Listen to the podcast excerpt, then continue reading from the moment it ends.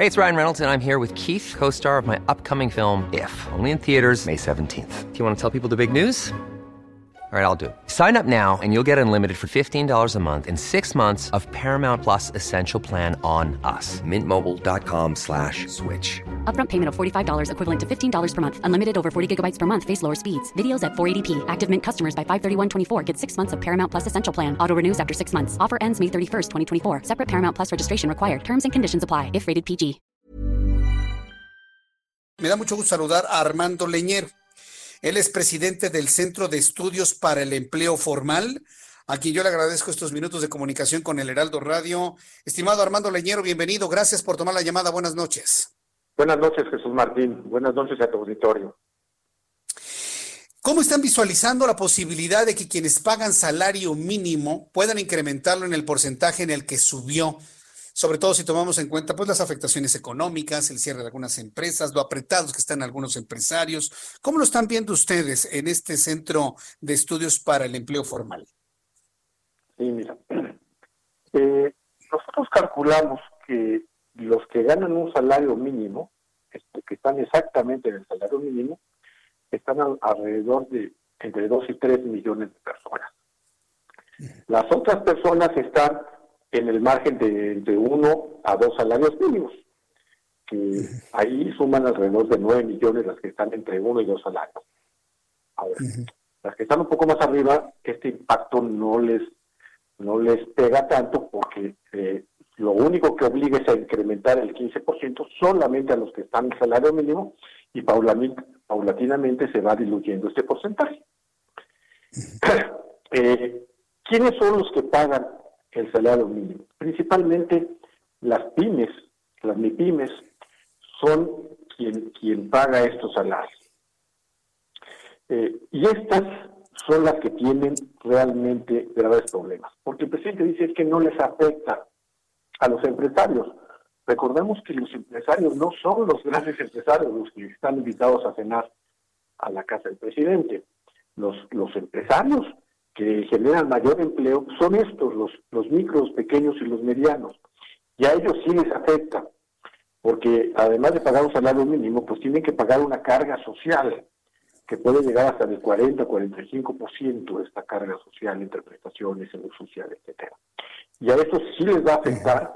Eh, y lo que va a suceder es que va a desalentar, más que, más que, sí, va, sí se pueden perder empleos, más que perder empleo, se pueden ir a la informalidad. Eso no puede suceder. Y la otra va a ser un desaliento porque tener eh, empleados de salario mínimo con una carga social fuerte, pues va a, desalentar que estén en la formalidad. Eso que va a suceder. Cada día nos vamos a ver durante eh, este año que el crecimiento del empleo formal va a ser muy conservador. Ahora bien, eh, estas pequeñas, estos micro, pequeños y medianos empresarios que están ante esta, este problema de pues tener que cumplir con los 141.70 pesos de salario mínimo por jornada de, de ocho horas, eh, estarían en posibilidad que de, ya no contratar, de, de, subcontratar, de cerrar, sobre todo ahora con este fenómeno de que mucha gente puede irse a la informalidad con este fenómeno. Sí, lo que va a suceder es que los que no puedan y que no quieran cerrar, pues se tienen que ir necesariamente a la informalidad. Eso es lo que va a suceder. O sea, si tú no puedes pagar, y, es... un empresario no puede pagar, pues se va a la informalidad para poder, le, paga el, el, mínimo, pero sin todos los costos sociales. Eso es lo que va a suceder.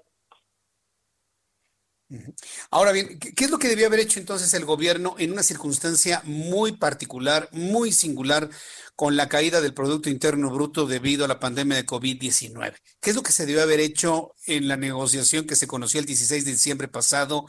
Eh, no se debió haber aumentado el salario mínimo, se debió haber mantenido en el mismo nivel que el año pasado, se debió haber incrementado un menor porcentaje, eh, sobre todo porque, insisto, lo que vivimos el año pasado es singular, único y espero que irrepetible, pero pues, eh, ¿qué es lo que debió haber tomado en cuenta el gobierno federal?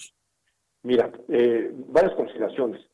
E, es terrible lo que nos ha pasado, la circunstancia del empleo es terrible. Yo creo que no tiene idea el gobierno de la magnitud, o parece que no la tiene. La magnitud es terrible, gravísima, y, eh, y, nos va a costar mucho salir de ella. Segundo punto, no fue negociación, fue imposición. Una negociación es cuando dice, bueno, el patrón dice yo puedo dar tanto y el trabajador dice yo quiero tanto, y cuando no se ponen de acuerdo llega el gobierno y dice, bueno, a ver, vamos a equilibrar. Aquí el gobierno no, no, no actuó de mediador, actuó de imposición. Él impuso un 15%, los trabajadores digo, pues ya dijo aquel que sí, pues sí. Y los, y los patrones pues no estuvieron de acuerdo. ¿Por qué? Bueno, eh, hay que recordar que anteriormente el salario mínimo crecía menos que la inflación, porque estaba ligado a los precios del gobierno, y eso era inflacionario. Con la reforma que se hizo en el Senado, que eh, la legislatura pasada, creándose la UMA, se desvinculó el precio de los bienes, productos y servicios con el salario mínimo, y por eso se puede incrementar más y no es muy inflacionario. Pero este, en esta época, en el, bueno, los primeros dos años de este gobierno, el incremento fue del 16 y del 20, que fue suficiente para ir recuperando que, se, que hacía falta. Pero en esos momentos no era lo, adecuado. Lo que nosotros creemos que debió haber sucedido es por lo menos mantener el poder adquisitivo de ese salario mínimo, es decir, incrementarlo como la inflación y ligeramente un poco más. ¿Qué es un poco más? Si la inflación fue del 3.3, no arriba del 5% cuando mucho. Mm, una media entre 3.3, 4.5, más o menos por ahí. Pero no más. Con eso conservas el poder adquisitivo, pero hoy no buscas la recuperación. Eso hay que dejarlo cuando haya mayor crecimiento económico, como tú lo decías. Pues digamos que esto que me está comentando es la política que se venía aplicando en tiempos anteriores, que por cierto tan criticada, tan atacada, tan vilipendiada por quienes hoy están ejerciendo el gobierno. ¿Cómo poder conciliar las dos posiciones? Bueno, mira, eh, la otra posición, pues sí, ah, hizo que el poder adquisitivo de la, de la moneda perdiera mucho. Eh, eh, nosotros creemos que hoy por hoy sí debe ir creciendo, ganando terreno el poder adquisitivo del salario mínimo, pero, este, pero no en esas magnitudes, sobre todo en una época de crisis. Por lo tanto, yo creo que una buena negociación hoy, en esos tiempos, debería ser alrededor del 5 o 6%, y yo creo que eso es un poquito lo, que si le preguntáramos a los microempresarios dirían, bueno, yo estaría a gusto con, o tranquilo con un, con un incremento de ese tamaño. Pero ahora, pero ahora no. Y recordemos que los que están en la negociación no son los micro los microempresarios, los pequeños empresarios, están los grandes empresarios y que no necesariamente se ponen en los zapatos de estos. Bien, pues eh, Armando Leñero, yo quiero agradecer estos minutos de comunicación con el auditorio del Heraldo Radio. Vamos a estar pues atentos de reacciones de este sector empresarial en nuestro país, a ver cómo van dando, van surgiendo las cosas, sobre todo ahora que se acerque la primera quincena del año 2021. Muchas gracias por este tiempo, Armando Leñero. Te agradezco mucho, Jesús Martín. Tengas buenas noches tú y tu auditorio. Un fuerte abrazo, muchas gracias por participar en nuestro programa. Es Armando Leñero, presidente del Centro de Estudios para el Empleo Formal.